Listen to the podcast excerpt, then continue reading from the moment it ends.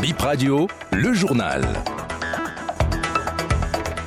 Ils unissent leur voix au service de la cohésion nationale et la trouvaille, un collectif porté sur les fonds baptismaux ce jeudi 27 juillet 2023. Enfin, le pavoisement de la ville de Cotonou visible, le drapeau flotte maintenant dans les grandes intersections. Bonjour. Cotonou prend déjà les couleurs de la fête de l'indépendance. Le pavoisement est enfin visible à plusieurs endroits, notamment au Grand Carrefour et tout le long du tronçon devant le palais de la Marina.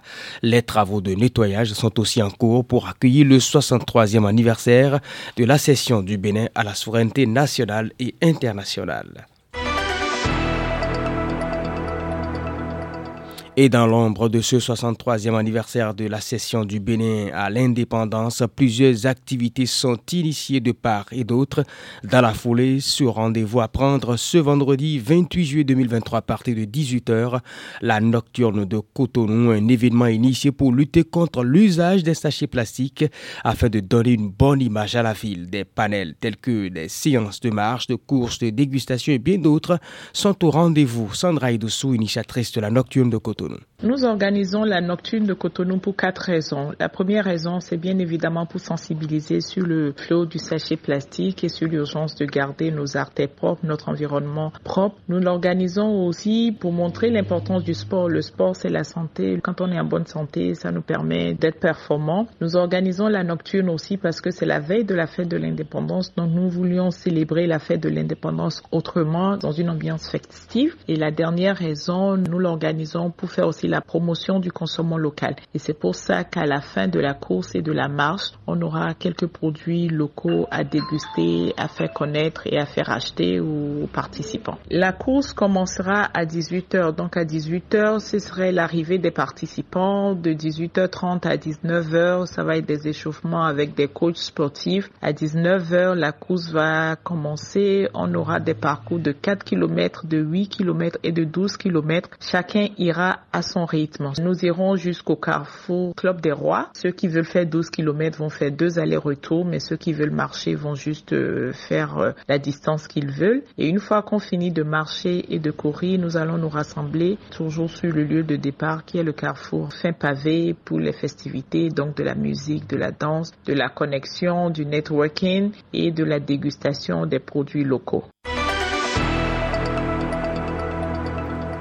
Les détenus, exilés politiques et d'opinion réunis au sein d'un creuset dénommé CDPO, la presse en a pris connaissance ce jeudi. L'ancien ministre Oudouali désigné pour assurer la coordination.